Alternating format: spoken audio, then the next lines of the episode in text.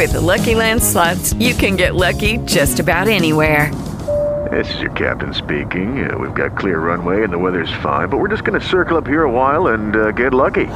No, no, nothing like that. It's just these cash prizes add up quick. So I suggest you sit back, keep your tray table upright, and start getting lucky. Play for free at LuckyLandSlots.com. Are you feeling lucky? No purchase necessary. Void where prohibited by law. 18 plus terms and conditions apply. See website for details. Ah, sí, eh, justi- eh, justificando lo de las escuchas ilegales del proceso. Por alguna, por alguna pirueta de, De, de como sí. son como son independentistas que no se quejen. Algo- Alguna movida así. Cosas de señor mayor. 100% cosas de señor mayor. Sí. Bah, yo qué sé. Literalmente viejos. sí. Yo qué sé, tío. Si, para lo que tuvieron que escuchar, ya ves. Vaya turra, ¿eh? Ya. En plan, llamarte Puigdemont. No, llamar- Ay, ¿cómo está el barrio de Gracia? No, ¿Sagues eh? Sí, no. Com està la flama de la revolució, no? La, va bé, va bé, president. President, va bé. Eh, organizando ahí la revolución de las tietas. Sí. ¿Sabes? No, ho tenim a tocar. No, no, jo no ho penso, eh? No, no ho penso pas, Carles, Carles, no ho penso. pas. És que No ho sé pas. no ho sé pas, Carles.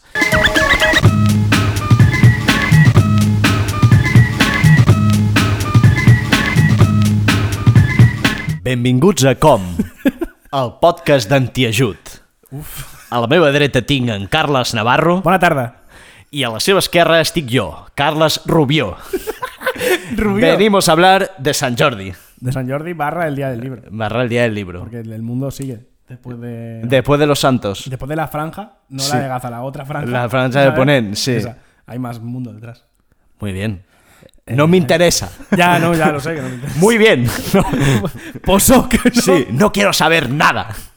No quiero saber nada del mundo Sí. exterior. Molaría que en una pirueta nueva de este programa me convirtiera en un ultranacionalista. Fua, molaría muchísimo. O sea, aquí se ha acabado el arco en que soy totalmente contrario al nacionalismo y, a- y de aquí en adelante 100%. 100% nacionalista. Artur Mas lo hizo todo bien. Sí. No, jo puc comprendre a Vox. Són nacionalistes com jo. De repente ese se- tipo, ese tipo de... Esto sí. se convierte en un podcast catalano parlante de golpe Sí. y ya está. Y además con el tema de que hemos, atra- hemos atrapado a mucha audiencia de fuera de Cataluña y ahora es ahora se va a el momento de conversión. No, ahora los convertimos en catalanes. No, no se puede. Se puede. No, porque esto no es como el nacionalismo andaluz. ¿No? El nacionalismo andaluz es como todos podéis ser andaluces si queréis. Pero el, el nacionalismo catalán catalán, no. de antes. No de eh, pre-procés. No en el que echó la mitad de la población y ya nadie era catalán. Claro, Sí. por eso. No, no, ya, o sea, tenemos que trabajar con el, con el independentismo que hay ahora. Vale. Yo quiero, eh, yo quiero volver al, al independentismo vasco, pero al primero, al de Sabino Arana. ¿Al de curas o al de tiros? No, no. Al de... Al, al- La, mejor, la mejor definición de la deriva nacionalista de los últimos 100 años de Euskal Herria, ¿eh? En plan, el de curas o el de tiros. Muchas veces eran los dos, de hecho. Eh, no, no, el del principio, el de Sabino Arana. Vale. Sabino Arana, la raza vasca, eh, todas estas cosas, ¿sabes? Sí, sí, en sí. plan, lo solo quiero que Guipúzcoa sea independiente, lo demás me la suda. Está perdido, ¿no? Este tipo, esto se ha perdido ya y a mí me parece que se podría Sí. recuperar este nacionalismo vasco. ya. ¿El de ¿tienes muchos apellidos vascos? No, pues es una mierda. O sea, puestos a que las tendencias de máxima ultraderecha vuelvan, que vuelvan todas. Claro, Que vuelva el odio, que vuelva... el- que vuelva eh, el, el especismo puro, Sí. que vuelva, ¿qué coño? Que vuelva el carlismo. Sí, que los argumentos de Putin de desnazificación sean reales. Exacto. Rollo, no, Putin tenía Eh, razón. Que, que vuelva gente, gente en la calle en una manifestación gritando Dios, patria y fueros. ¿Sabes? Ya está. Es... Poco queda. Eso es todo lo que pido yo. Bueno, eh, venimos a hablar de libros. y Vamos no a hablar de libros, Sí, venimos a hablar de libros. eh, quiero empezar el programa explicándoos un poco cómo irá, ¿no? Eh, hemos contactado con gente que es o bien conocida nuestra o bien ha pasado por, por el programa y a los que queremos eh, sencillamente mm, arrastrar y quitarles toda su relevancia para que, para, para que este podcast tenga relevancia. No, no va así, no va así, no va así. Les hemos pedido eh, su opinión sobre bien el último libro que han leído, bien los últimos libros que han leído o bien alguno que le haya hecho especial gracia y que haya dicho, en este momento voy a aprovechar para hablar de esto, ya que me das el micrófono. Así es. Entonces hemos hecho una, una ardua tarea de, de subcontratación del programa, Pues básicamente. básicamente, y, y nada. ¿Y qué hacemos? La gente se pensaba que, esto, que lo de la temporada de Forles era broma, pero, Pero flipas, ¿eh? pero no era broma, ¿eh? Llevamos tres, eh, llevamos tres programas colando audios de gente ya. Ya, ya, si esto parece ya eh, radio teletaxi, tío. Radio teletaxi un poco, ¿no? Paquita, ¿de dónde llamas? De Santa Coloma de Gramané. ¿Y qué quieres que te ponga? Don Justo. Sí, una canción para mi nieta. No sé qué. Pero- pero ya no Son lo- buenísimas. Ya no lo que era Radio Teletaxi, es que ya ponen reggaetón. Sí, pero... Se ha perdido la can- el folclore. No sé, a mí me sigue pareciendo... Me sigue cundiendo, ¿eh? Radio teletaxi. No lo sé, porque yo ahora, ahora solo trabajo. Ya no trabajo ni Radio 3. Ya est- estoy trabajando directamente en Radio Nacional. Radio exterior, ¿no? Estás... Eh, no, no, Radio Exterior no, Radio Nacional. Me o sea, trabajando Radio Nacional muy fuerte. El ojo crítico. A ver, es que son muy buenos programas. La verdad es que la radio pública es increíble. ¿Qué te parece? Empezamos con nuestro primer colaborador. Eh, adelante, tírale. Pues muy bien, empezaremos por papá. Por papá del podcast, que como bien sabéis es Iggy Rubin. Hey, hola, Carlos. ¿Qué pasa? ¿Cómo están mis chicos de cómo el podcast de Antiayuda? Pues me da pereza bucear en el pasado buscando una novela sensacional, así que os comento el último libro que me ha volado más la chola, que seguramente es Ficciones de Borges, compendio de relatos que yo no había leído y que lo tienen todo, lo tienen todo para triunfar en vuestro corazón. Tiene laberintos, tiene metaliteratura, tiene bibliotecas, tiene... no sé, tío, es, es increíble. Te hace cucaracha en la cabeza. Y... ¿Qué más? ¿Cuánto tiene que durar esto? ¿45 segundos? Que llevo trabajando para este podcast que ayudo a financiar con dinero, mm, cosa que prefiero a financiarlo con mi esfuerzo. Pero que le deis un chance al libro eh, si no lo habéis leído, que igual sí, porque es como un basic, pero está súper guay. Cuando estaban todos los latinoamericanos ahí como haciendo novela realista para reivindicar, llegó Borges y dijo, chavales, que se puede reivindicar eh, trastornando la realidad, inventando una realidad imaginativa y guay. Y me ha flipado. Ficciones de Borges. ¿Tú has leído a Borges? Eh, este en, en concreto no. Algo. Algo. Algo he leído, sí. Yo no. Vale. Háblame, háblame de Borges, por favor. Eh, bueno, buen trabajo de eh, realismo mágico. El clásico realismo mágico latinoamericano. Movidas sudacas, le llamarías. Joder, macho. Del cono sur. Del cono sur. Me gusta mucho cuando. a ver, porque ha dicho lo de eh, financiando este podcast. Sí. He caído que cuando nos llamen a declarar a la Audiencia Nacional, que esto pasará más tarde o más temprano, Iggy, Eh. se, se viene con nosotros por financiación ilegal. Claro. O sea, por financiar grupo terrorista. A ver, Ahí sentado. para una, para una persona ya expulsada de Movistar, Es verdad. que es También la, es verdad. falan- la falange del presente, pues ¿Tú te imaginas eh, a los tres sentados en la pecera esa de la Audiencia Nacional? Tú, yo y como con, plan- mucho- con los anillos estos que lleva, ¿no? Enormes. Me he puesto mi anillo de era- juicio. Era todo eran chistes. Todo eran Sí. chistes, por favor. No os detenga, señor juez. Eh, pero sí, Borges. Borges es un clásico, tío. ¿Tienes algo que comentar del libro? Eh, no, porque No. no- porque este no me lo he leído. Pues esto es una recomendación que nos ha hecho Iggy Rubin rapidísimo A nosotros. a nosotros Y a todos. y, y a la como esfera. Exacto. como Pues es- eso. madre mía. Borges, Borges, ya sabéis. ¿qué hacemos? Seguimos. Porque aquí Eh, Iggy ha sido escueto. Ha ido, a- ha ido al grano. Pon otro, pon otro. Pongo otro, ¿eh? Ujú. El siguiente que vamos a poner es Fran de Ferrayas y Movidas. Tu colega Fran, Colega, ya amigo. almeriense. Almería se ha convertido en un sitio muy importante porque Rosalía va a empezar su gira carísima desde ahí. Es verdad.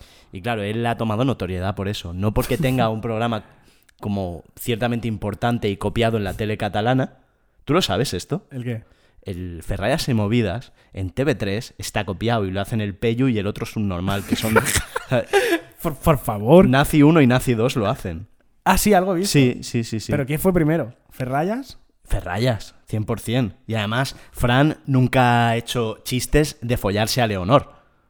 Es verdad. Y ahí De gana. que sepamos. O sea, para una persona que hace chistes como de follarse todo, No. decidió las menores reales, no. En TV3 odio igual. Eh, a mí me gusta pensar mucho también ¿Mm? que Almería se va a convertir como el Coachella. Como Glastonbury. A ver, pero ¿sabes? es que ya. Pero ahí en eh, tabernas. Pero ya tenía, claro, el, el rollo este, el, el Greenfields, que es un festival que aquí nadie se acuerda de él, pero los ingleses en plan, como van por el mundo pensando que el sitio son, que, que el mundo son colonias suyas, vale, pues hacen un festival de la hostia. Ah, no conozco. Porque si tú solo conoces el Resurrection Fest, Y tampoco. ¿no has estado nunca? No. Ni ganas, la Bien. verdad. A mí no se me ha perdido nada. El Resurrection Fest. ¿Y, y este San Jordi, al hilo de Iggy, qué harás? Ir a Resurrección Fest, ¿te imaginas? Ir al Resurrection Fest. Eh, pues no lo sé. Leer. Leer. Es lo mejor, ¿no? En vez- Además va a llover mañana, que flipas. Ya, tío, a mí me da rabia, ¿eh? Porque había buena, había buena firmada en Barcelona de autores. ¿Quién querías que te firmara algo? No sé, quería pasar. O sea, a lo mejor a firmar no quería nadie, pero yo iba a pasarme. A ver, Iba- a, a ver a los famosos. A mí me gusta el ambiente. Yo creo que los besos más bonitos que me he dado me los he dado en San Jordi. Pues muy bien. Yo, no No- tengo- no yo te ahora iba a mismo, emocionar. por esa referencia, no tengo besos en San Jordi. No sé. No, no encuentras, ¿no? En la, en la database de besos, No. pues no sé. Yo por eso lo recuerdo siempre con ternura. Muy es una fecha muy bonita. Es muy bonito pasearse por ahí con las casetas. Ves a los famosos. Ves el camión ese de Cataluña Radio que ponen. Claro. ¿Ves a Arturo Pérez Reverte? No, Barcelona no viene. Sí, hombre, que sí. Pues si va a Está venir el rey que- ahora. ¿Tú sabes que va a venir el rey Está ahora? lleno de separratas, aquí no viene. ¿Y qué? A defenderlo. Es donde hay que estar. Eh, no sé, tío. ¿Que viene el rey a qué? A, ¿A ver, un no, molaría, no, no, no, pero a lo mejor ¿A viene el firmar rollo, constituciones? el emérito. Ah, el emérito. Pero, Sí, no, viene a ver un colega que está a punto de despicharle al rollo muy amigo. Ya está, ya se viene. Es también una historia muy bonita. ¿El qué? Que el rey viene a ver un colega que está a punto de despicharla, un colega suyo de Barcelona, rollo un pijo de estos de, de Pedral, ¿ves? De ser Sí. una cara con uns cabells de Rick. Esto os lo recomiendo. Hay una cuenta de Instagram catalana que es Cabells de Rick, que son fotos de, de cabelleras de señores ricos. Y están muy bien. Vale. Vale. Em, este, esto es lo que tenía que comentar de San Jordi. Ahora sí que vamos a pasar a nuestro amigo Fran a que nos comente la jugada. Hola, amigos de Como Podcast. Eh, me habías dicho que hable de libros y yo la última experiencia literaria... Os voy a contar dos experiencias literarias. La primera eh, es que esta Navidad un amigo mío me recomendó El Evangelio de las Anguilas, un libro que habla solo de la anguila y cómo se relacionan las anguilas con el mundo de cómo la humanidad ha evolucionado y qué ha hecho las anguilas por la, por la humanidad. Es muy loco, es un libro loquísimo. Eh, habla de que tiene que ver, que, que poco sabemos, sabemos muy poco de las anguilas, sabemos que eh, la gente mm, no sabe, nunca jamás se ha visto eh, reproducirse una anguila ni en cautividad ni en libertad. Es decir, solo, sa- solo se sabe que salen de un solo sitio, se reproducen en un solo sitio y de ahí salen y de ahí vuelven. Es súper loco, súper loco que se sepa en 2022 tampoco sobre las anguilas. Y, el libro es fascinante, fascinante. Es fascinante hasta un punto porque yo no me lo terminé de leer. Llegó un momento que dije, bueno, pues eh, vale, pues porque ya empieza luego a hablar de que la anguila es la historia. Ya, ya toca los cojones. Es, muy, es muy interesante la 100, 200 primeras páginas. Pero interesante hasta, el punto de que te vuelves un evangelista de la anguila y empiezas a hablar con la gente de todo lo que sabes de la anguila. Y está muy guay. Es decir, recomiendo que eso yo creo que también es un buen punto. Que a lo mejor es interesante. Pensar que los libros no tienes por qué terminarlos, ¿sabes? Esa esclavitud de que tú empiezas a leer tu libro y, bueno, pues si deja de gustarte o si es que es interesante, a lo mejor un libro es interesante solo las 100 primeras páginas. ¿Para qué cojones te lo tienes que leer entero? Pero bueno, eso. El mar de los sargazos, Carlos. El Flipa, mar de los flipa, sargazos. eh. Flipa. Yo me acuerdo cu- cuando fuimos a Madrid a grabar con ellos, Fran contándonos esto. Lo más bonito que yo he visto en mi vida, tío. ¿Sabes eso cuando ves una persona que habla como con mucha emoción de una cosa? ¿Tú viste Pues- cómo le brillaban los ojos? Te lo juro, era increíble, ¿eh? O sea, es que lo que dice en el audio es cierto. Te conviertes en un evangelista de las anguilas Sí. 100%. ¿Nos pegó una turra? O sea, Que todo- va, que va, que va. O sea, Sí, es que, es que no era turra, tío. Si era súper guay. No, no, ya, ya, ya. Yo lo busqué luego en- y es verdad. Y es todo cierto, los además. sargazos. Yo, yo es que no sabía ni lo que era un sargazo al principio. ¿Qué es eso? Es una especie de alga que flota. Ah, Así como. yo que y era hay- un- una hostia fuerte. No, lo que, lo que se crea, ¿tú sabes lo que es la corriente del Golfo? Sí, Te, te suena, ¿no? sí, sí. Entonces, Lo explico para el resto de la gente del universo, ¿no? Hay unas corrientes que van, que llevan el aire caliente y el agua caliente del Golfo de México hacia Europa, y por eso el norte de Europa es más cálido en latitudes que si te miras a América, y luego hay otra corriente que vuelve, ¿no? Entonces es como un mega, un, un mega remolino, y en medio hay ese mar de los sargazos, que son unas aguas mega tranquilas que siempre han sido el problema para cruzar de un lado a otro, de un continente a otro, tú tenías que coger por la autopista de la, de la corriente. Si no, comía, tragaba lefa, Claro. ¿sabes? Traga, lefa. sargazo. Si el, sé, es que yo si el- no- nombre, el nombre de sargazo viene justamente por eso. Ah, yo pensaba que eh, había sido una hostia. Algo bíblico. Sí, ¿no? Te- le- Aquí los acadios Y ya, le ya. pegaron un sargazo a no sé quién. en plan, de hecho, en, en- había un acadio que era un rey que era Sargón, Sargón de Acad. A lo mejor tenía algo que ver, yo qué sé. Sí, ¿sabes? también había un... Yo qué sé, bro. sí, sí, Yo qué sé, que sí. bro. Vamos a por el segundo. que Espérate, no, no, espérate, que ha dicho No, otra cosa. ¿Ha dicho? Una cosa importante. Ha dicho una cosa importante. Que ha dicho que no hay, que no hay por qué terminarse los libros. Eso es mentira. A favor. No. Explique. Adelante. Eh, te lees el libro y luego de- te lo lees entero y luego decides si te gusta o no. Pero dejarlo a medias, eso es de ser eh, mala persona. Soy mala persona. Tener. No, si tú eres mala persona. vamos. Soy mala persona. de tener pero- cero respeto por la obra de ese autor. Y lo está diciendo una persona que se dejó un libro de ciencia media porque no fue capaz de leérselo. ¿Tú sabes la de gente que coge estos podcasts y a medio camino hace. Ya haría pro. Me parece que ya he entendido lo del project management. Le da, le da al pause y Pues me, se va a me escuchar parece mal. cringe. No, no, yo tengo un problema. O sea, yo no puedo dejar cosas a la media, me pone muy nervioso. O sea, tengo, tengo como cosas de, de toque absurdas, Sí. como no dejar podcasts a medias. O sea, si yo si le doy al play es para escucharlo entero. Dejarlo sea, a trozos no me gusta. Me, Libro. da- me dan ganas de ponerte cosas para que te quedes al final, por ejemplo, una clase de esas de Bauhan aprendiendo inglés. Exacto, y tú ahí 14 chapando, horas. chapando, ¿sabes? ¿Qué más? Eh, Carlos Navarro, el señor que se escuchó 10 horas seguidas en repeat de algún vídeo de esos, ¿no? De- Eh, no, tío, no llega a tanto. Pero también los libros, leerlos hasta el final, aunque, sean- aunque no te gusten, para poder cerrar el libro en la última página y decir, pues vaya puta mierda. Y eh, en la simetría de los tatuajes, que es una cosa que también me está dando mucha ansiedad últimamente. En Pero plan, si voy, no- despa- voy desparejado. Va despa- claro que va desparejado. Pues por eso, tengo que acabar con esta situación. Pues eso, date prisa. Ya, ya está. Yo quería defender no acabarse los libros porque, como bien hemos comentado, si, debe- si deberíamos tener, o sea, tenemos que buscar un patrocinador y en ese sentido, una editorial está muy a favor de que no te acaben los libros y que compres más. Por lo tanto, desde un punto de vista puramente crematístico, ok. Pero si te gustan los libros, vas a seguir comprando más al final. Sí, por eso la Te editorial... los ok. acabes o no. Sí, por eso para una editorial es puta madre. La editorial da igual, ya vendió el libro. Pero venderá más. Pero es que si te gustan los libros, vas a vender más igual.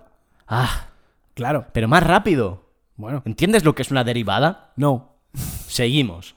Sa- Seguimos. Sanderson. Y luego hablar de eh, mi escritor favorito, Brandon Sanderson, que eso también es reseñable para hablar el día del libro. Ese señor es un ex- eh, escritor de fantasía que eh, es la polla y tiene, es muy prolífico escribiendo. Muy prolífico, dice, pues todos los años no sé si escribe un par de libros de 500 páginas, es muy loco. Escribe muchísimo a un ritmo endiablado y el tío le, pues, le flipa escribir. Y esta, esta mm, pandemia, el tío se ve que ha tenido más tiempo y ha escrito, aparte de su prolífica producción literaria, que es, como ya digo, mucha, ha escrito cinco libros en secreto. No, cuatro libros en secreto.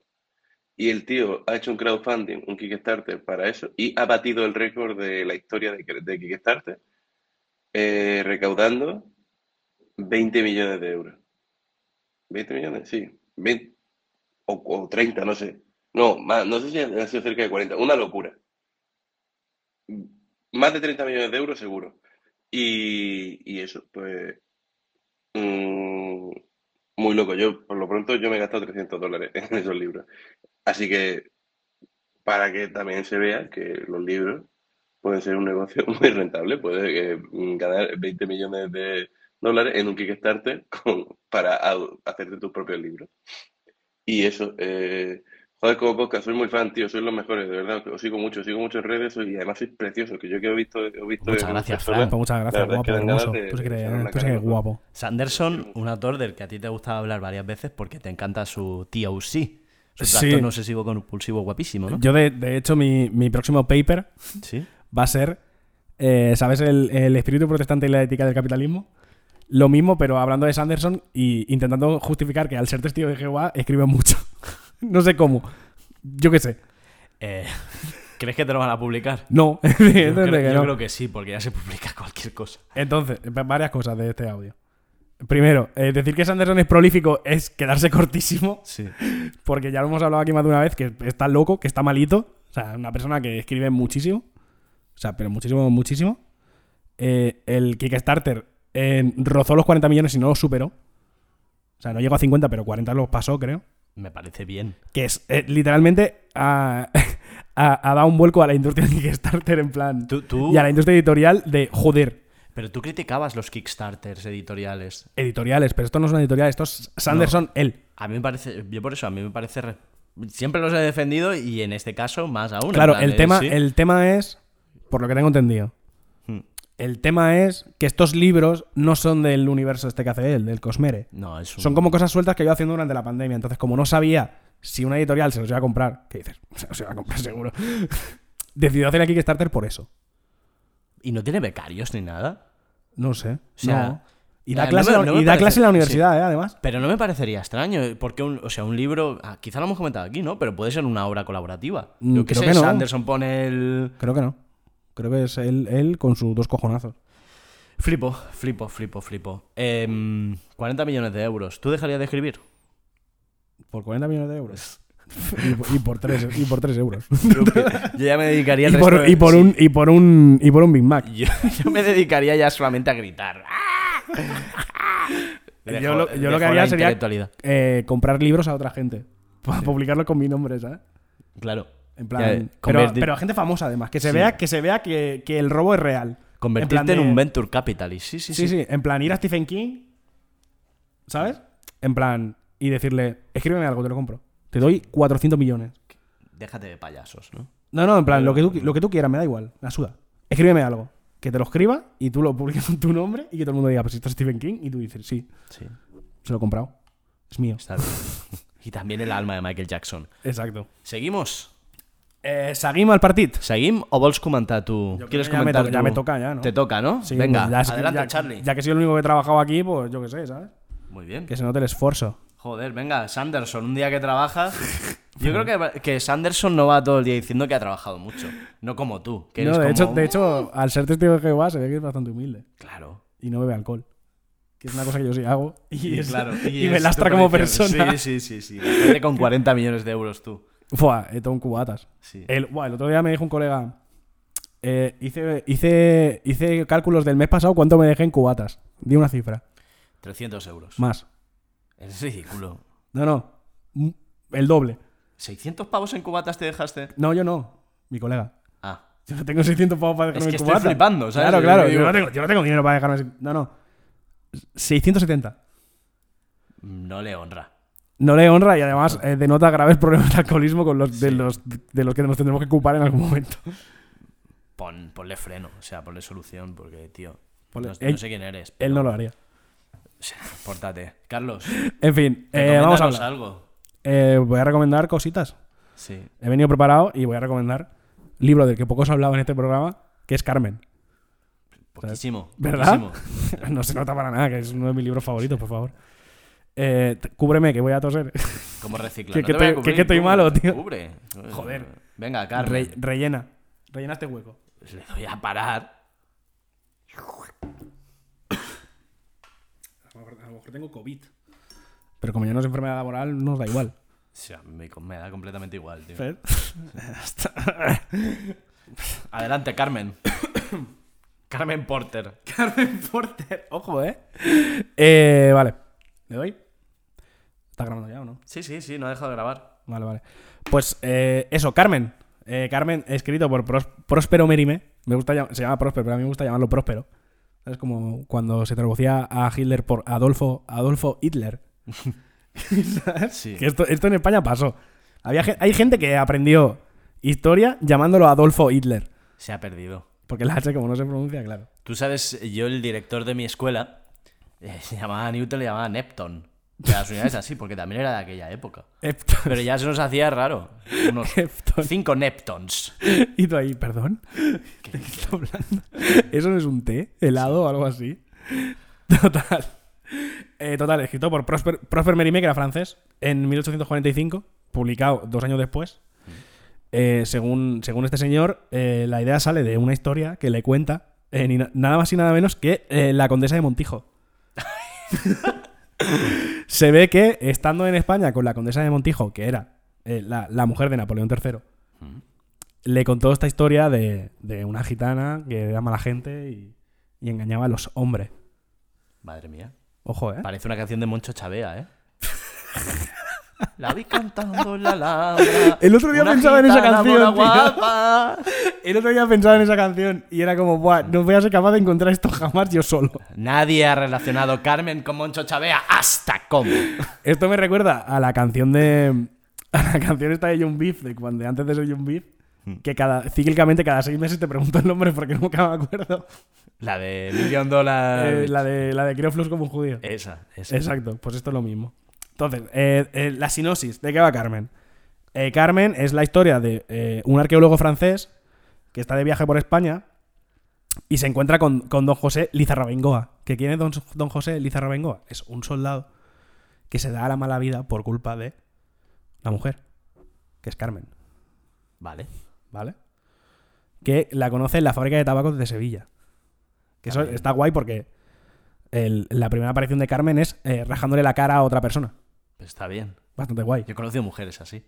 Ah, eh, ¿Rajando caras? Sí. Pues está muy bien, la verdad. Hmm. me he quedado un poco en shock, no sabía que. Bueno, Yo conozco gente cada que uno pe- tiene sus historias literarias. yo- Sí, yo conozco gente que ha pegado navajazos, pero. Yo qué sé. En fin.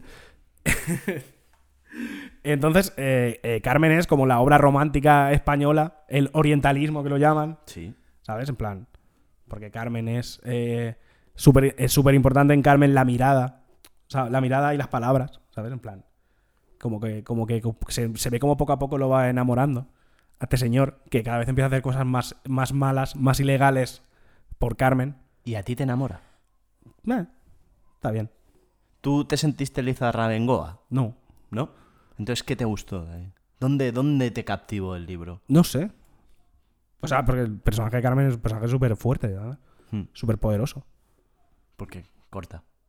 Sí, sí, es, sí. Es un tema, un tema, tema de sección. físico, es un tema de sección. No puramente de. No, porque no soy ingeniero.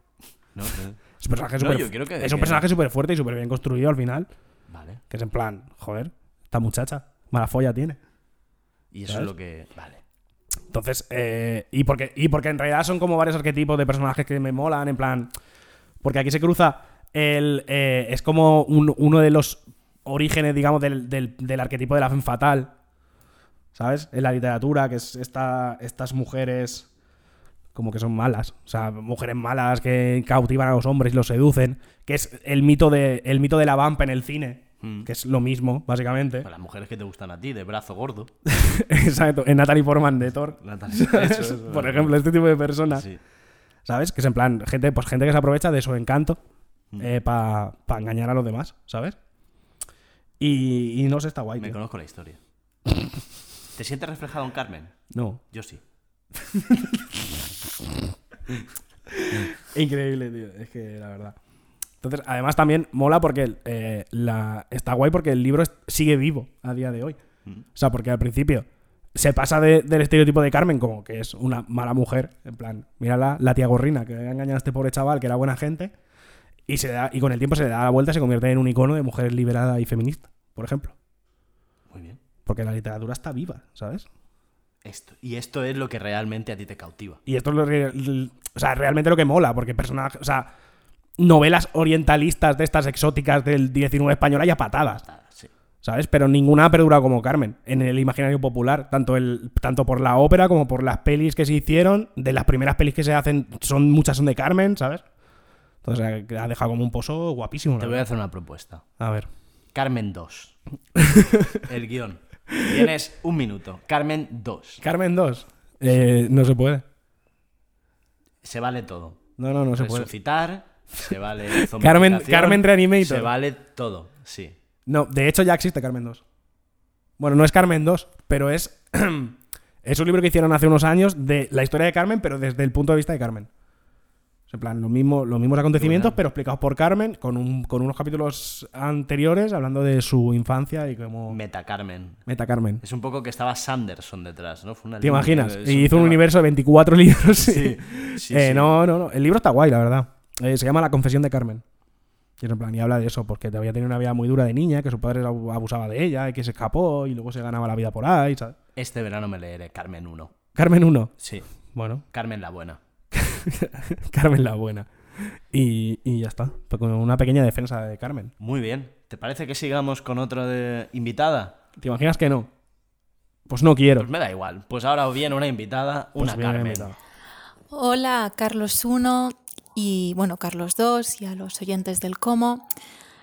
Am, bueno, yo voy a hablaros de mi libro favorito desde, bueno, desde que me lo leí hace pues casi 15 años ya, eh, que se llama Las uvas de la ira.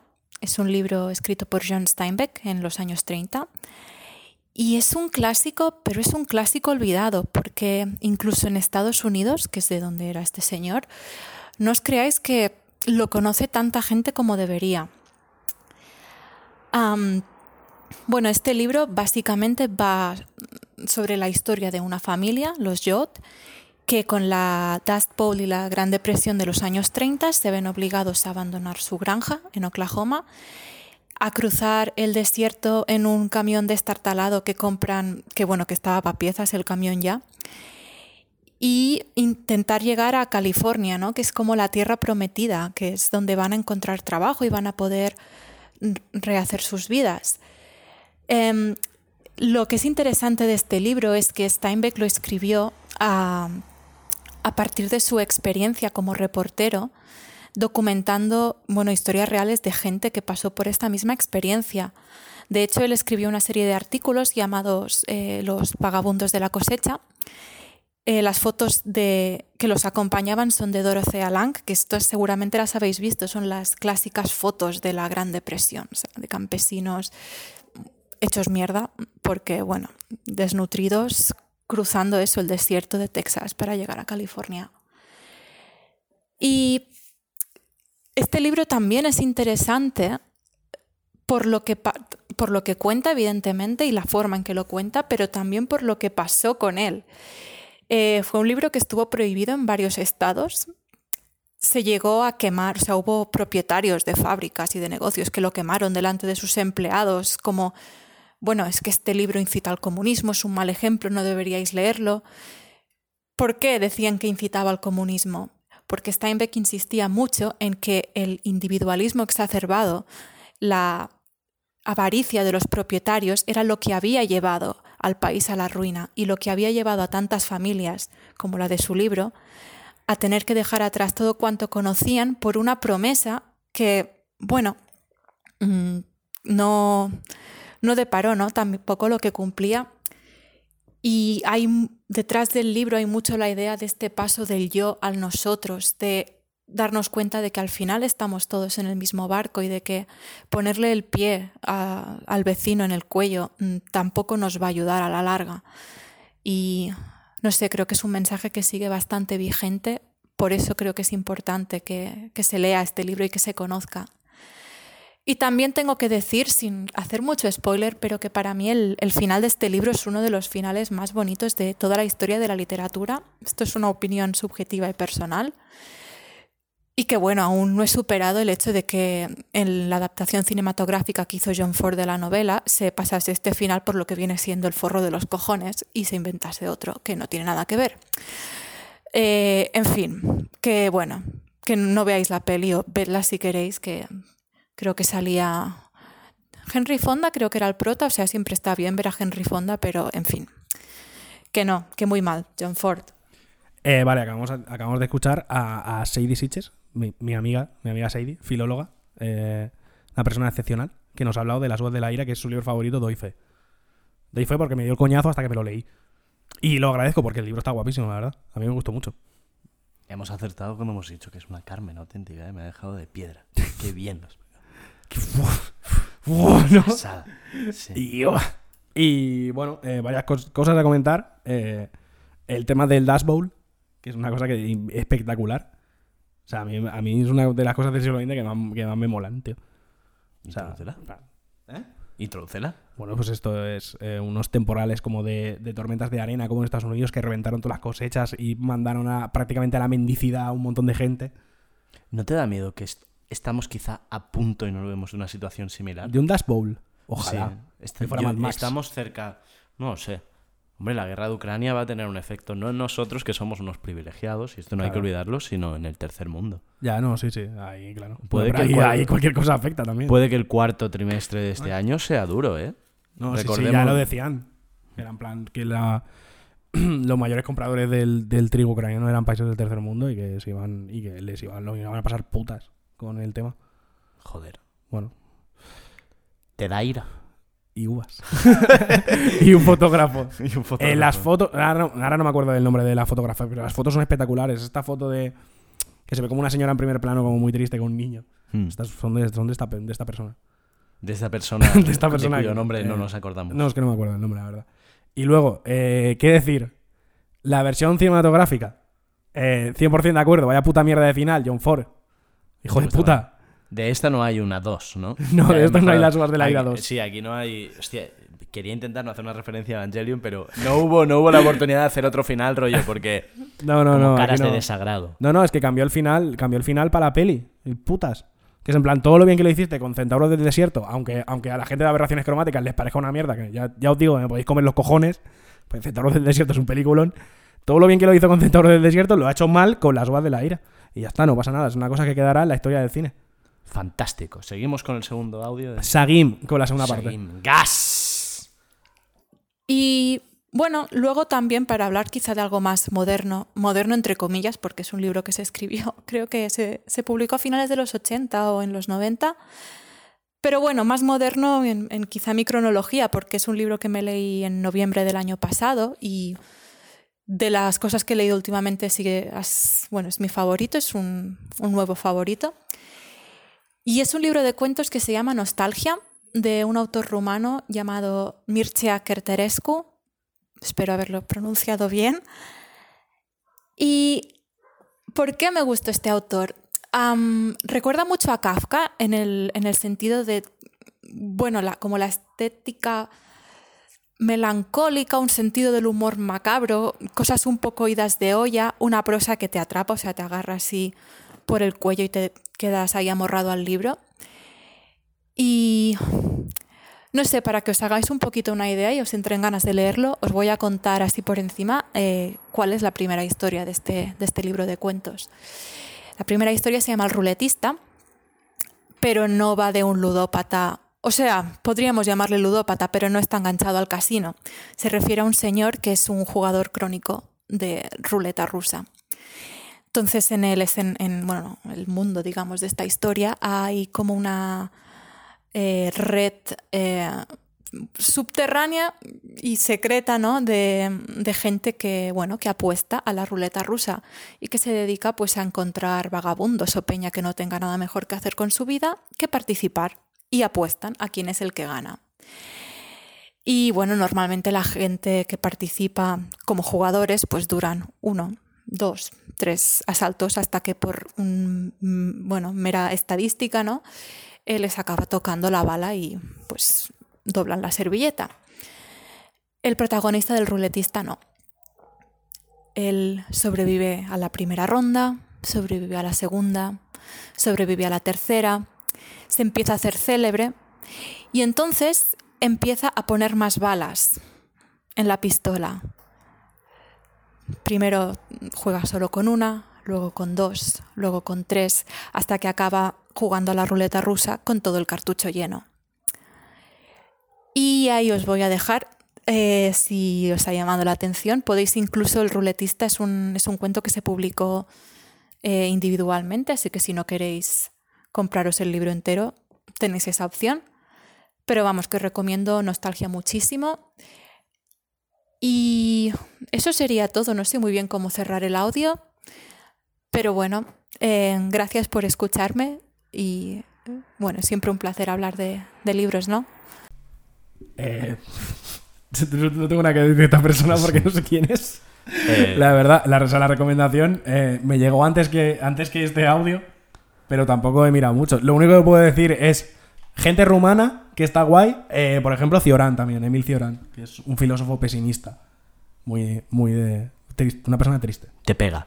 Además, tiene foto como. o sea, ya se le ve la cara que muy contento no estaba. Y ya está. Esto Pues es lo que yo- está. O sea, yo lo siento. Perdóname, no, no- es que no tengo yo, referencia. yo creo que si no tenemos que añadir nada más, vayamos al eso. siguiente. Ostras. Y el siguiente, y el siguiente es Carlos de Diego.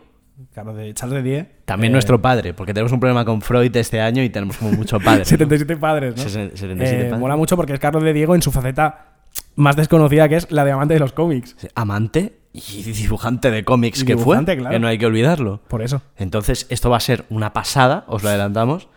Es eh, incortable. Aquí, Sentaos. sea, sentaos. Y eh, disfrutad del viaje. Una de las cosas que más me gustan de los tebeos es, es su olor. Os parecerá una gilipollez, pero realmente me encanta el olor a, tinta fresca. Pensaba hacer esta lista de recomendaciones ah, a partir del olor de los tebeos. No todos los tebeos huelen igual. eh, depende mucho de- del tipo de tinta, de papel, de si es en color o en blanco y negro. Pero mm, al final he pensado que igual no es tan tan buena idea y voy a hacer la recomendación por, por los contenidos. No todo el mundo está preparado para apreciar el olor de un buen tebeo. Empezamos. Túneles de Rutu Mondan. Los anteriores tebeos de Rutu Mondan me habían gustado mucho, pero la verdad que este último considero que es el mejor de todos los que ha, que ha dibujado. En palabras de la propia autora, y, lo que intenta con este tebeo es explicar qué significa ser mujer israelí, judía y contemporánea. Creo que lo consigue. Es un tebeo que mezcla muchos temas como la arqueología, el conflicto árabe-israelí y que es lo más parecido a lo que hoy se podría considerar una aventura de Tintín. Creo que el espíritu de Hergé está en, muchísimas de las páginas de, este tebeo. Se trata de una expedición en la que buscan el arca de la, de la alianza y la verdad es que se lía a base de bien. El dibujo es línea clara, estamos hablando de un álbum europeo, eh, pero también es un dibujo muy muy personal de, de Rutu, que ha ido de- destilando, destilando qué palabra, ¿no? De repente el tío, el tío que te recomienda las cosas se pone pedante. Ha ido destilando su dibujo a lo largo de los años, a lo largo de los álbumes, hasta llegar a una apoteosis gráfica, ¿no? Eh, nadie compra el TVO, ¿no? Después de escuchar esto. Pero bueno, el TVO está muy bien. La verdad es que os lo recomiendo. Y para mí lo más importante de todo es que tiene esto que los franceses llaman joy de vivre, ¿no? No sé si lo he pronunciado bien, supongo que no. Pero sí que tiene ese, ese sentido de, Me dio alegría leérmelo. Eh, me hizo sentir vivo. Y me parece uno de los mejores TVOs publicados en, en los últimos tiempos. Otro de los temas que me ha gustado mucho, que me he leído últimamente, ha sido Batman, el Caballero Blanco, de Sean Murphy. Eh, lo compré por su dibujo, en una edición en blanco y negro, espectacular. Creo que es una de las mejores aventuras de Batman. Se convirtió en un clásico instantáneo, alerta, alerta, alerta pedante, alerta pedante. Se convirtió en un clásico instantáneo, pero, pero lo creo de verdad. Eh, eh, creo que está a la altura de las mejores aventuras de Batman en, cómic, está a la altura de Año 1, está a la altura del regreso del Caballero Oscuro o de la broma asesina. Y considero que el tratamiento de los personajes es, es muy acertado, sobre todo el de Harley Quinn, que roba el protagonismo a Batman, al Joker y a cualquiera que se le ponga por delante. Eh, si os ha gustado la película esta última de, de Batman, yo todavía no sé si me ha gustado o no, yo la vi pero no, no me enteré no sé, la vi, la vi al mediodía y, y la verdad es que no, no vi una mierda, porque, porque era muy oscura y no, no, no. Iba escuchando, pero no iba viendo muy bien lo que pasaba. No sé si me ha gustado, pero dicen que está como inspirada en, tramas de este TVO y tal. Eh, tampoco. Bueno, que si os gusta el mamoneo este de Batman, el TVO este está bien. Eh, tampoco vi yo que estuviese muy, muy inspirada. Eh, no sé. Batman, ¿no? Otro de los temas que me ha gustado mucho este año es Mi vida en barco, de Tadeo Suge. Eh, trata de un escritor fracasado que tiene una tienda de pantalones tejanos y que aprovecha cualquier excusa para irse a pescar al río y huir de su familia. Evidentemente la identificación con el personaje fue instantánea. Ir a pescar, encontrarse con gente, eh, ponerse enfermo. A lo largo de las 500 páginas, pues eh, le pasan un montón de aventuras o de no aventuras en, un TVO bastante, bastante voluminoso, es un, es un buen tocho, y en el que vemos al señor ir a pescar un día y otro y otro día. El dibujo es maravilloso, el, el tono es, es, precioso y es uno de los mangas que, que, me han cautivado este, este año. El siguiente TVO que os recomiendo es Zona Crítica de Simon Hasselman. Eh, todos los TVOs de, Simon son maravillosos, pero este además parte de una premisa increíble, que es la siguiente. ¿Cómo afecta eh, el confinamiento a, a, una serie de jóvenes que se pasan el día fumando porros y drogándose delante de la tele sin salir de casa? En principio no tendría que afectarles mucho, porque pueden seguir haciendo lo suyo sin mayor problema, pero sí, sí, les afecta, les afecta muchísimo y encontraremos los temas eh, que le gustan al autor. Eh, sexo, suciedad, eh, locura, traiciones, mucho sentido del humor y unas aventuras preciosas de estos animales antropomórficos. Animales antropomórficos en un TVO. No, no, es el pato Donald, pero, pero también son antropomórficos. Y para terminar, un TVO que me, me, me, me voló la cabeza fue Yuko, de Ikenami Ryochi. Este TVO tiene todos los temas que a mí me interesan. Es decir, deseo, sexo, muerte, obsesión. Es la inocencia entregada a la perversidad.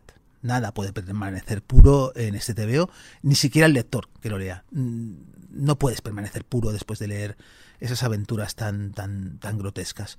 Eh, me gustaron mucho las seis primeras, me, me partieron la cabeza.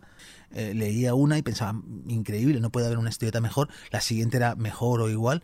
Y es un TVO que no puedes eh, leértelo de golpe porque te, explota la cabeza. Evidentemente tienes que leerte una historieta, asimilarla y al cabo de dos o tres días volvértelo a leer. Eh, o leerte una nueva y esperar, eh, no sé, cuatro o cinco días más porque si te lo lees de golpe petas. ¿Y a ti? ¿Qué es lo que te gusta hacer? A mí me gusta leer TVOs. A mí también me gusta leer TVOs, Carlos. Y yo he descubierto que hay alguna cosa que también me gusta leer. Así genérico, ¿no? Me gusta leer. Eh, no, no, joder, muy, muy buena mandanquita trae Carlos de Diego, ¿eh? Porque además eh, trabaja, trabaja cosas muy un poquito fino. alejadas del mainstream. Totalmente. Este año he leído un TVO, tío. Muy bien. El de Aroa Trabe. Porque carne de cañón. Carne de cañón. Bastante guapo. Basado en el Vallés Total. 100% Vallés. Vallés Total como, como zona crítica. Como zona crítica, que podría ser perfecto. O sea, lo de chavales jugando porros y tal, podría ser el Vallés sí. perfectamente. De hecho, eh, esta semana otra vez han desmontado otra plantación. Sí. Ilegal. Bueno, y, y, de hecho yo conozco cantidad de gente que estaba muy afectada por el COVID, pero su vida realmente no cambió. Ya, ya, en plan, o sea, se quejaban muchísimo, pero en plan, sí. si sigues haciendo lo mismo que es sentarte a jugar al FIFA y fumar porros. Sí, que... sí. Estás en, el, en, la cúspide de la evolución de la, de la civilización. O sea, sí, ni siquiera, ni siquiera tu trabajo vale para nada, ¿no? En todo Eres alto, un shit job así que... Para pa pagar, siquiera, claro, pa pagar, el CBD. Aquello de, sí, sí, aquello de ni siquiera tienes un trabajo que ahora estés siendo un héroe, que era lo que había durante el COVID. Claro. La nada absoluta. Ya. Y jodido. No, no, como, no como yo. Que estabas que ahí era un héroe. En, la, en la parte más baja de la heroicidad. No por Exacto. ello menos importante, sino al contrario. O sea, yo era eh, literalmente en Batman, hay historias de Batman que está Alfred, que es el mayordomo, pero además tiene un mecánico, que es un jorobado que está ahí en la cueva. Yo era el jorobado de la cueva. No por ello menos. No por ello menos. Exacto. Y hablando de Batman, eh, muy buena recomendación de Batman, ¿eh? Caballero Blanco. Sean Murphy es un escritor increíble. O sea, eh, DC le ha dicho: haz con el universo de Batman lo que te salga de los cojones y lo está haciendo súper bien. Pues que hubiera hecho un cómic de escapismo, como el de mi vida en barco.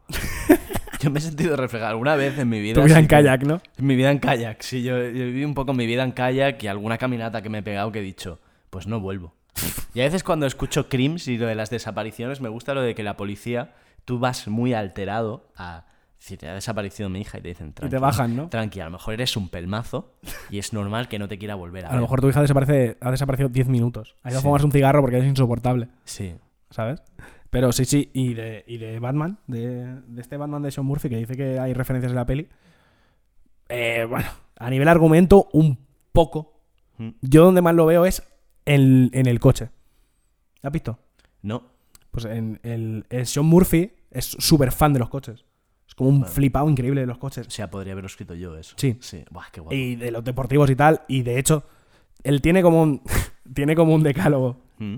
Escrito que es en plan de eh, cómo se hacen los, los cómics en el Murphyverso, que es como, como lo llaman algunos, el universo de Batman que está haciendo este pavo, porque ya lleva varios.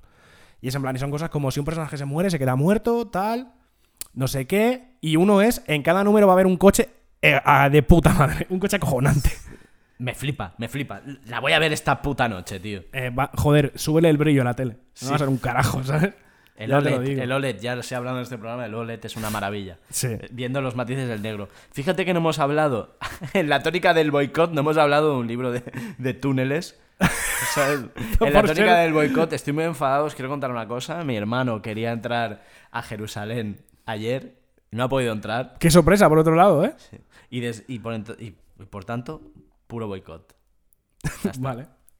Que por otra parte, me imagino que el tema túneles, sin conocer al. Sin conocer el programa, yo, sí que tengo familiares que han cruzado por aquellos túneles que había es entre túnel- Egipto y Gaza. Ojo, ¿eh? Ojo, y eso es toda una experiencia porque después resultaba que el túnel era bastante la polla.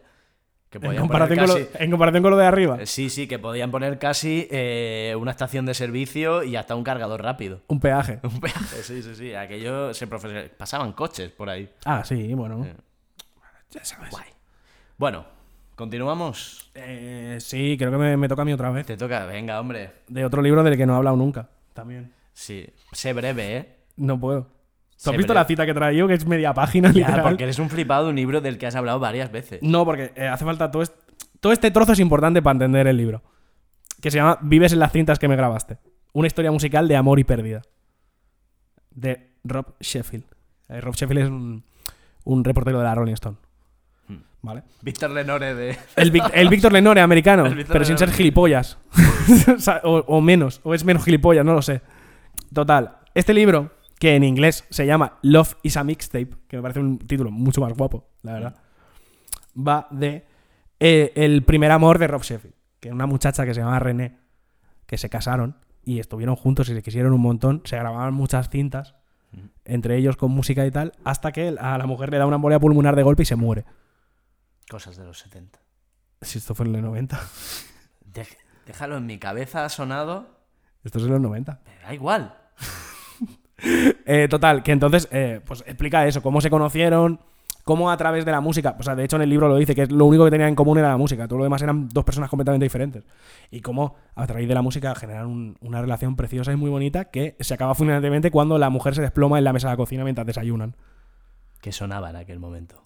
Buena pregunta. No lo sé. Música. No dejó de sonar música. No dejo de sonar música. Entonces, em, o sea, el libro tiene muchos temas. O sea, aparte de la pérdida y tal, tiene muchos temas, como la música como refugio, por ejemplo. Mm. En plan, porque el pavo, el libro empieza con el tío diciendo que muchas veces a lo mejor que está de madrugada que no puede dormir, se sienta en la mesa de la cocina, coge una cinta de las que le grabó René, se la pone y se deja y, y deja y deja eh, él, él lo dice como y dejo que haga conmigo lo que quiera. Qué Eso duro, es tío. Precioso. Es precioso, pero hay gente que tiene afición de hacerse realmente daño. No, o sea, no es daño porque al final, o sea, el pavo el pavo se vuelve a casar luego y, Sí, sí. y sigue con su vida, pero él asume que es, es- fue su gran amor y ya está. Buah. y que se fue. Ya pasa nada, tío. O sea, yo qué sé. ¿Sabes? Entonces, tiene cosas también como el, el compartir música como algo básico en- entre humanos. ¿Sabes? En plan, Sí. una cosa básica de, de bonito. ¿Sabes? De, de- de paso, escucha esta canción que me gusta a mí mucho, ¿sabes? Es un acto precioso. Claro, por eso, este tipo de cosas. No se comparte música con cualquiera. A men- Cuando es con cualquiera eres un pesado que Exacto. pasa música. Exacto. Entonces, el, el, el, el formato, el formato que, claro, era el 90, el formato era el cassette. Sí. Y se- están los típicos que dicen, no, es que claro, ya no se pueden hacer las play, los mixtapes. Antes grababas el cassette a la chica que te gustaba y le ponías unas pegatinas y tal. Y ahora ya no se hace eso, porque con Spotify no sé qué. A ver, o sea, el formato ha cambiado, pero tú puedes pasar tu playlist eh, preparada para esa persona especial y al final ese efecto es el mismo, es compartir música. ¿Qué? Nada, continúo. Quería añadir solo, sí, la playlist y al final pones este fragmento de Carlos Navarro de cómo te explica este libro. Exacto, ¿no? Entonces, eh, más cosas que tiene esto. Una cosa que a mí me gusta mucho, que esto lo he dicho aquí muchas veces, que es, eh, tiene un ejercicio transmedia que es tener una lista de Spotify con todas las canciones que salen en el libro. Que eso está muy guay porque para dejarte absorber ya totalmente por la historia, ¿sabes? Te pone la playlist y es como... Tiene como bastante grunge de los 90. Qué bonito, tío. Es Tiene, tiene cosas de cuando él era chaval, que le gustaban mucho los Beatles. De hecho, Rob Sheffield creo que lo último que ha hecho es un, un libro sobre los Beatles, un documental o algo así. Y, y sobre todo lo bonito es que, o sea, no es una relación espectacular de se mega querían a mega muerte, no es una relación normal, ¿sabes? En plan, se Mm. conocieron en un bar porque sonó una canción y a los dos les gustaba y se, se enamoraron, se casaron y vivieron juntos, pero, o sea, todo súper mundano. La grandeza de lo mundano, Sí. al final. Y la valentía de perderse en el amor. Que Exacto. yo recomiendo. Exacto. Esta es, esta es mi, mi- mi- mi zona de locura. Es quiere. No tengas miedo a querer. No tengas miedo a que No tengas miedo a querer. Exacto. Y entonces. eh, No para- vivas la vida a medias. ¡Ponte ese cassette! Espera que se pone. ¡Ponte ese cassette! Se pone coach, ¿eh? Sé la mejor versión de ti Sé mismo. la mejor versión de ti mismo. Eh, total. Eres las cintas de coaching que me enviaste. Eres las cintas de coaching que me Es una enviaste. pareja de mazados así que se envían. Eres el vídeo de YouTube que me enviaste. Sí. Total. Y entonces. He traído un fragmento que es un poco largo. Pero me parece. Es como un ejemplo muy bueno de, de, el- de la relación que tenían estos dos. ¿Sabes? Que por cierto, el otro día preparando, preparando esto, Sí. eh, estuve mirando reseñas y tal. Y en una reseña pues, había una foto de Rob y René que yo no la había visto nunca, René. Desde que me leí el libro. Yo no sabía qué cara tenía. Y vi la foto y fue como.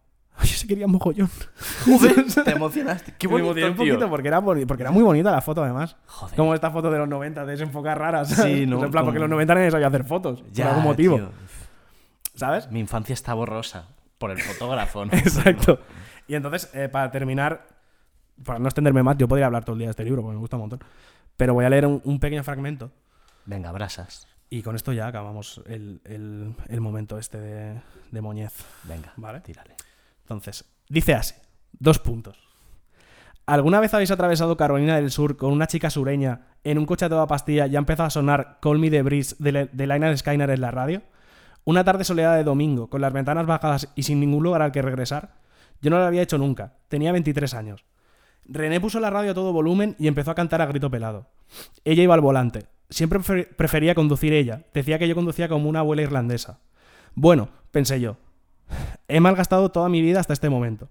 Cualquier otro coche al que me haya subido solo me ha servido para llegar hasta aquí. Cualquier otra carretera por la que haya pasado solo ha servido para llegar hasta aquí. Cualquier otro asiento de copiloto en el que me haya sentado me ha traído hasta aquí.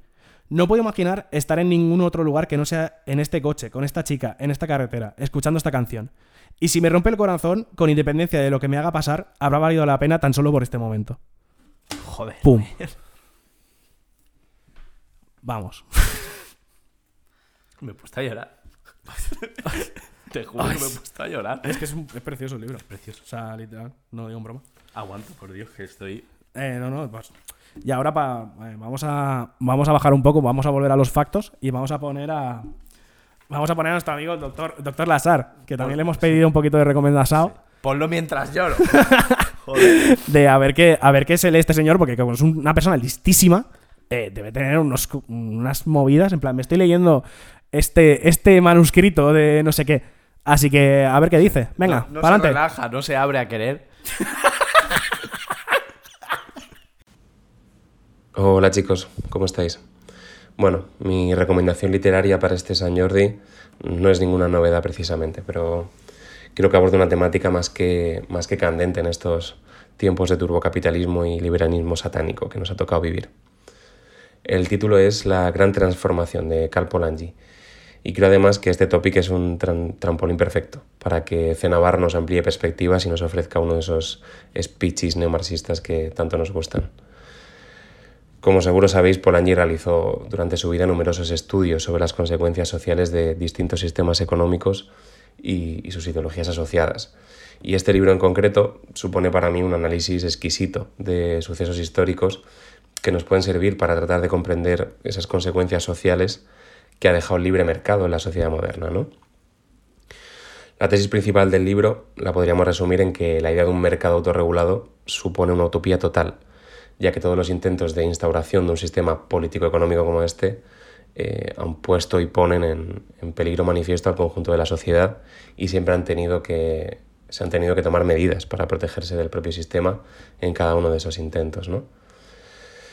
Es muy interesante ver de qué manera busca comprender a través del análisis de eventos históricos específicos y concretos el por qué la sociedad es como es y actúa como actúa, y poniendo en relieve consecuencias sociales de, la gran, de gran parte de las políticas económicas del siglo XIX.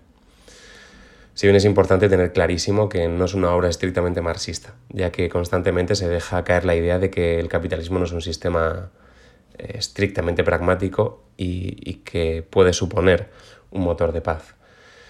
Esto lo ejemplifica en el análisis de las políticas de, de alianza, por ejemplo, de, de, von Bismarck, que utiliza, entre comillas, el, el, arma del libre mercado como herramienta para evitar conflictos bélicos y liga así el negocio y el comercio a la paz, ensalzándolos como un elemento clave para la evitación de contextos de guerra.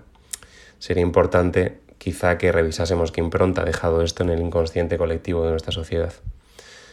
Si bien es verdad que Polanyi tiene claro que el poder político y, el económico son imposibles de diferenciar en nuestra sociedad y comparte así esta visión orgánica de la sociedad que tenía Marx. También describe como el gran fallo del Estado ¿no? es haber dejado al mercado autorregularse, hasta el punto de convertir el, al planeta y a los seres humanos en mercancías ficticias, ya que por el camino hemos perdido libertades individuales, incluso el, el concepto de realización personal. Así que la famosa contradicción del, del, capitalismo de Marx en esa tan conocida frase de el trabajo que debería liberarnos nos ha esclavizado es una tesis que, que comparten fuerte los dos autores. Sin embargo, la propuesta del cambio de Polanyi no coincide con la de Marx, ya que afirma que el Estado, a través de políticas públicas, puede defender a los ciudadanos del mercado autorregulado y así seguir gozando de libertades individuales. Esto, por ejemplo, lo explica muy bien a través de los acuerdos de, de Spin-Hamland en, en 1795 en UK, donde se creó un sistema de subsidios eh, asegurando un ingreso mínimo de trabajadores a trabajadores y no trabajadores, con el objetivo de mantener un, un nivel de vida digno, llamándolo derecho a la vida. Está defendiendo así un proteccionismo social como respuesta a la consideración de la tierra, del trabajo y del dinero como mercancías ficticias y la, subordinación que esto supone de la esencia de la sociedad misma a las leyes del mercado. Y por esto finalmente advierte que si, que si no se dan estos mecanismos compensatorios, bueno, se pueden dar fenómenos de dislocación social y movimientos espontáneos de la sociedad para intentar protegerse del abuso de esa mercantilización social. Y nada, espero que, que lo disfrutéis si, si, finalmente consideráis leerlo y, y listo. Feliz día de San Jordi, un abrazo, chao chao.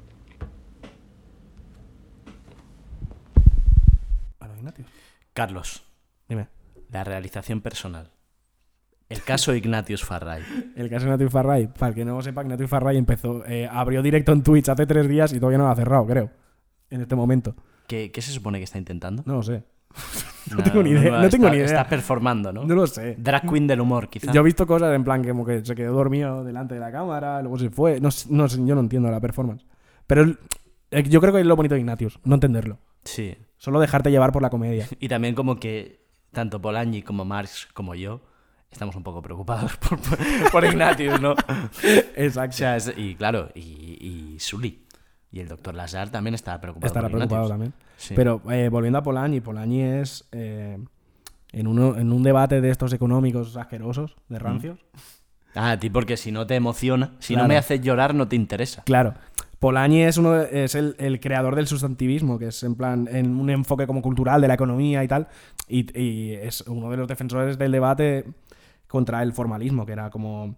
eh, el, o sea, el debate era entre la- el enfoque cultural de la economía de Polanyi, que era el sustantivismo, con el formalismo, que era como la, maximiza, la máxima utilidad de, eh, de la economía en situaciones de escasez o no sé qué.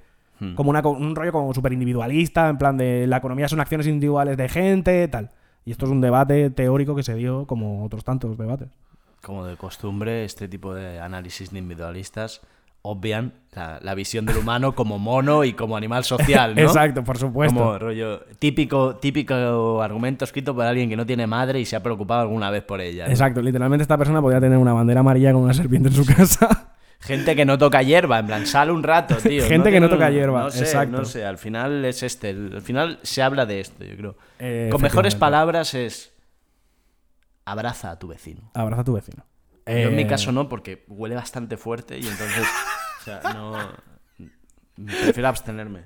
Vale, pero abraza a con, otra pero gente. con un respeto así bueno. Abraza a otra persona, no dale, la, dale la mano. La mano, la mano del capitán. La mano que me La mano invisible. La mano invisible. Dale la mano invisible a tu vecino. vecino. Y ya está. Bueno, doctor Lazar, dejando claro que es un tío listísimo, ¿sabes?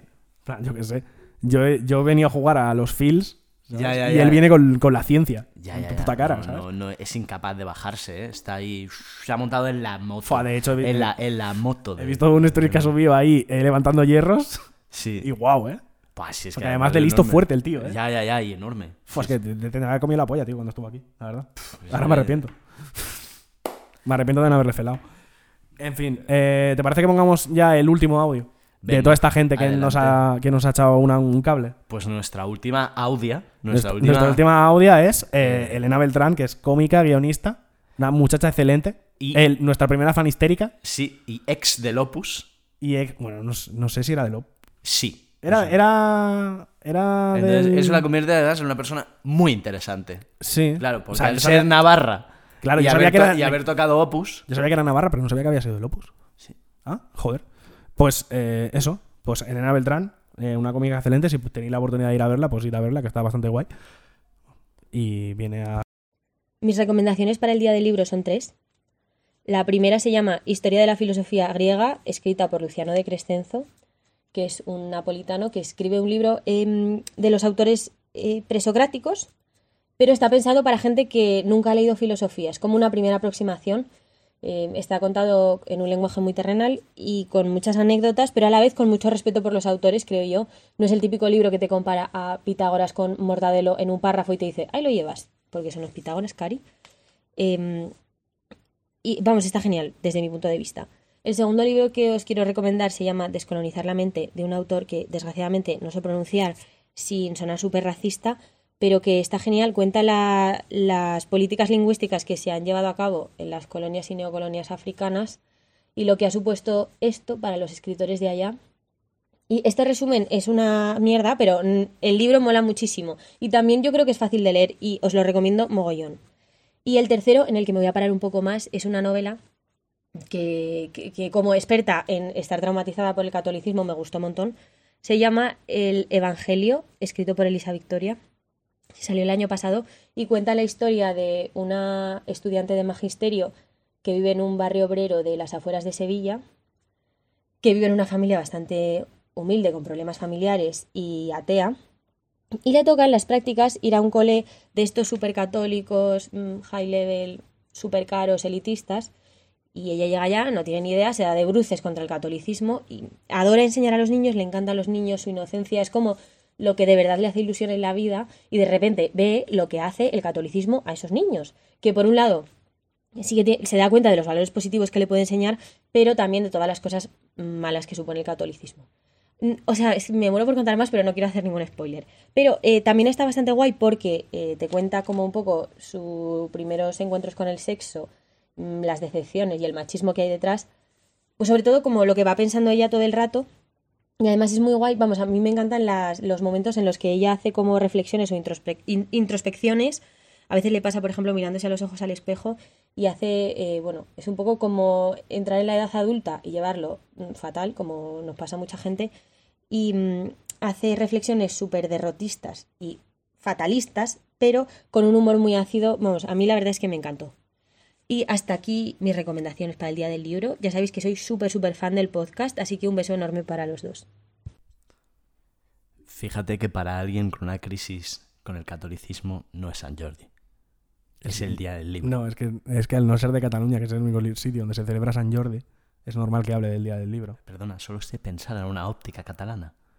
Más pues, allá hay un abismo. ¿Qué eres, Piqué? Sí. solo hay dos, dos, pla- dos- Solo hay dos tipos de catalanistas. Uno es. Piqué y el otro es Artur Mas. Eso es, eso es. Vale, y de hecho ya, y ya son la misma persona ahora. Después de todo lo que ha pasado ya son lo mismo. Es la evolución del catalán. Ya. Hay una edad en la que a los 35 que veten, estamos cerca pique. Hay ¿no? una edad en la que metes la Eh, mano en la hucha y ya está. Ya está, y te olvidas, y los valores se convierten en eso. Los valores se convierten en, en- valor monetario.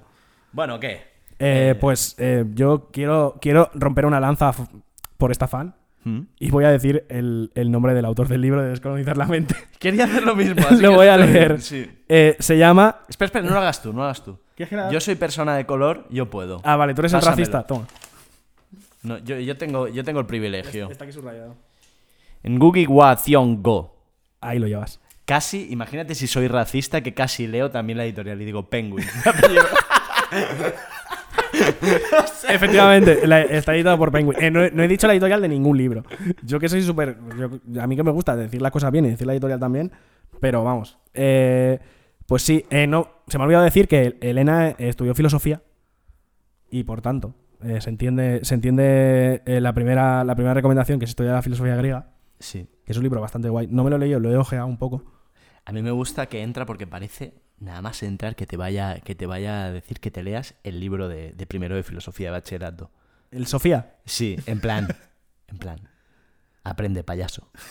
eh, por los sofistas. Claro, yo me gusta la filosofía, pero a nivel usuario, porque yo consagré mi vida a la historia y el resto de disciplinas humanas las dejé un poco más de lado. Entonces, eh, yo para ver filosofía me pongo Merlí. Que entronca un poco con el libro que comentaba de- del Instituto de la Maestra. ¿no? Esta, esta especie de élite, ¿no? Exacto, Este élite católico. O sea, que- yo el, que- el- el Evangelio no me lo he leído, la edición es preciosa, porque, o sea, la hay muchos libros que hemos hablado aquí que son de Blacky Books. Blacky Books es una editorial increíble, hace unas ediciones guapísimas, y la del Evangelio es especialmente guapa. urraca, tío. ¿Cómo te gusta el tocar, eh? Es que, ¿Cómo te gusta el material? es que tú no has, es que tú no has visto, tío. Es... Tengo libros y son siempre No, pero digo, el- bonitos. el- es concretamente la del Evangelio. No. La del Evangelio es. la- es como una Biblia de negra por fuera, pero las hojas son rosas. O sea, el Mm. borde de las hojas es rosas. Y eso para una urraca como tú es una Es locura. increíble, increíble, me encanta. me encanta. O sea que. eh, muchas gracias, Elena. Y, y ya para acabar, este lo, este lo suelto rápido, que ya llevamos mucho tiempo. Hombre, Porque hablando de Blackie, sí. traigo otro libro de Blackie. Porque ¿Y el, de Vives la cinta que me grabaste es de Blackie. Y ahora traigo otro libro de ¿Y Blackie. por qué no me dejas hablar a mí? Porque no te has preparado nada. Sí que me he preparado. Ah, bueno, pues dilo, va. En este tiempo, en estos tiempos tan difíciles, tan difíciles que todos sumimos, yo no he tenido tiempo últimamente para leer libros. Y me jode, porque llevo siempre en la maleta el que me regalaste tú. ¿Vale? Llevo a Albert Camus siempre ahí, pero está durmiendo. ¿Sabes? Ya, Que es, ya, eso te es iba a decir. ridículo, es ridículo, porque el libro es un peo. El libro necesito un rato para leérmelo. Pero lo que sigo haciendo es leer artículos, como sabes. Y el último que realmente ha despertado algo en mí, que es básicamente risa, una carcajada enorme, es un artículo que critica la teoría de Dunning-Kruger. ¿La conoces? Eh, sí, porque me lo has contado antes, pero cuéntala. Muy bien. Pues estos dos jambos, psicólogos en el 99, Claro. dijeron, dijeron una cosa con una serie de datos que recogieron. Sí. ¿Vale? Y la cosa es muy divertida. La historia es la siguiente. Ellos hicieron un análisis y dijeron, nos hemos dado cuenta que la gente que sabe poco de un tema se piensa que sabe más que la gente que sabe más de un tema, que es de plan que se relaja un poco, ¿no? Dice, no, no lo controlo tanto, y en el fondo sabe. ¿Vale? Hicieron unas curvas y tal, y la gente lo aplaudió, porque dijeron, ¡buah! Es lógico, anda que no he visto yo el típico flipao Sí. que se piensa que sabe y no sabe. ¿Qué pasó? Que el típico flipao que se piensa que sabe y no sabe eran estos dos gachos. ¿Y qué no sabían? No sabían de estadística. ¿Vale? Entonces hicieron un estudio, pero aplicaron más. Aplicaron mal el estudio, hicieron una autocorrelación. Los datos los pusieron mal y sacaron lo que les dio la puta gana. Y esto El es- resultado, 20 años ha tardado hasta que alguien haya cogido eso y haya dicho, a ver, ¿es verdad esto? Y se ve que no. Y descubrieron el fallo estadístico. Entonces no hay una relación. O sea, hay gente que no sabe y además es capaz de decirte que no sabe.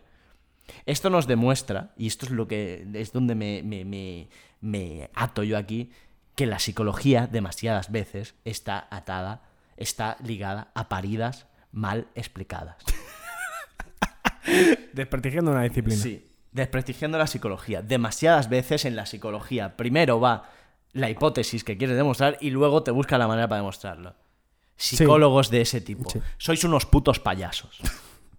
Yo de hecho, yo de hecho soy, soy ferviente, ferviente creyente de que la estadística al final solo sirve para justificar lo que tú quieres decir.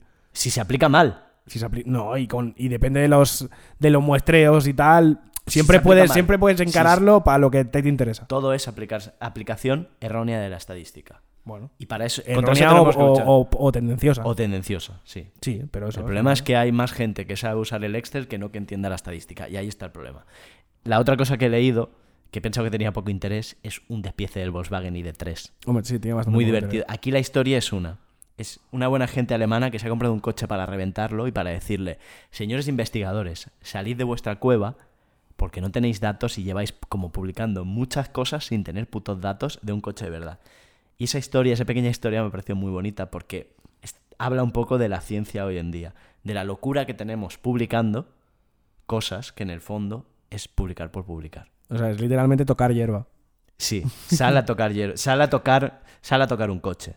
¿Te imaginas? Es, Y- ing- y es ha ingeniero sido- con un destinador en la mano, en plan, sido- ¿qué hago ahora? Y ha sido tan bonito, tan bonito que quería nombrarlo, pero sin mucho tiempo, porque aquí quien está hablando son los protagonistas de este podcast, que hoy son toda esta lista de gente. Y Así ahora es, sí, Así es. concluye. Concluye Ahora con concluye. literatura y no con basura de la que traigo yo.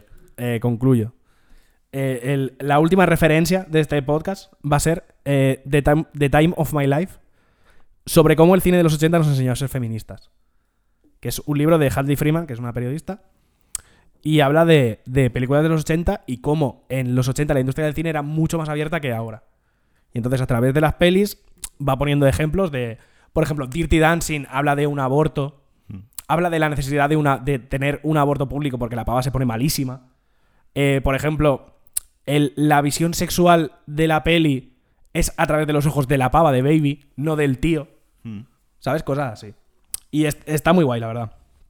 Entonces, eh, hace, como, hace como esa reflexión. Es súper súper referencial suyo de su infancia de, de niña judía de Brooklyn. En realidad. Pero eso no quita que tenga, que tenga bastante facto. Tiene, tiene bastante, bastantes ideas muy buenas. ¿Qué conclusión has sacado? ¿Es un poco, es una queja a la mojigatería actual? Eh, no, no. Bueno, sí, también a cómo funciona la industria.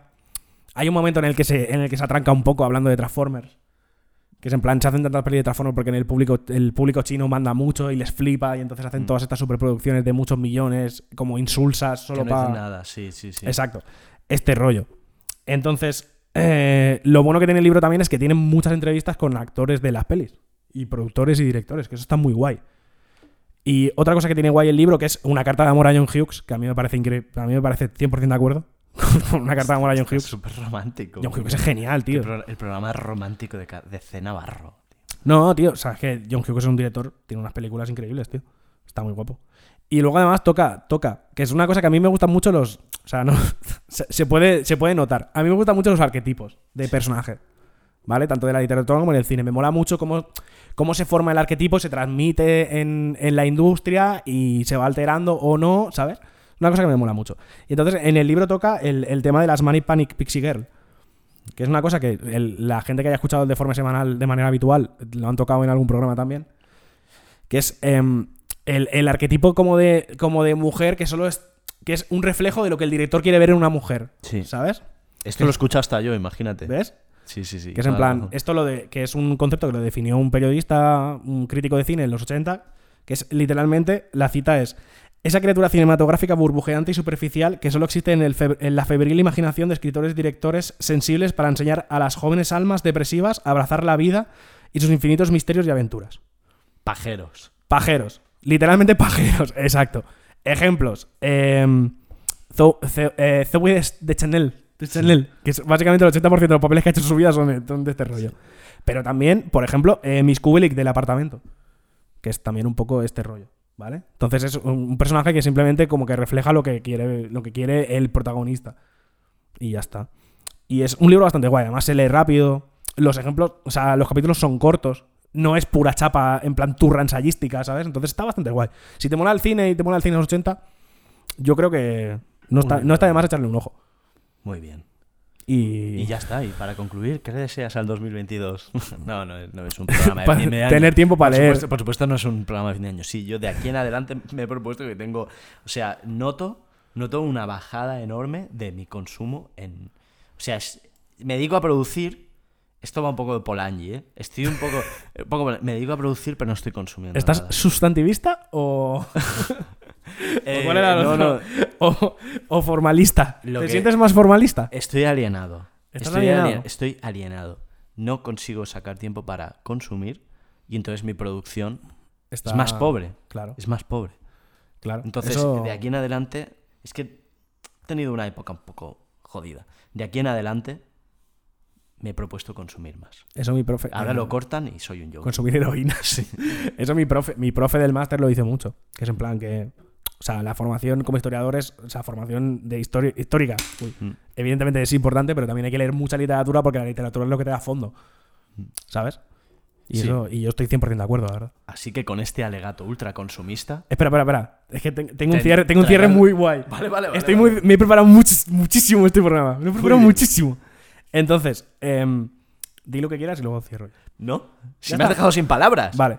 Pues entonces, para cerrar, eh, quiero, quiero hacer una referencia al mejor podcast que hay en España. Como podcast. No. Que es un libro una hora. Mi podcast favorito. Entonces, como dicen en un libro una hora, gracias por estar ahí y gracias por leer.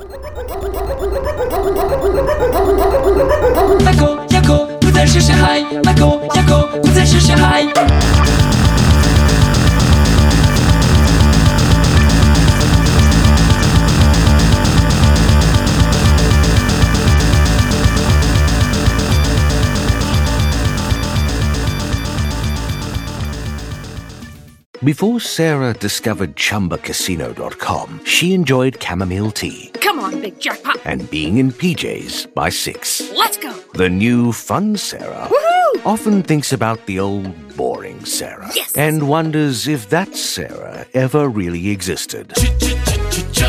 Chumba Casino has over 100 casino style games. So join today and play for free for your chance to redeem some serious prizes. No purchase necessary. Void where prohibited by law. 18 plus. Terms and conditions apply. See website for details.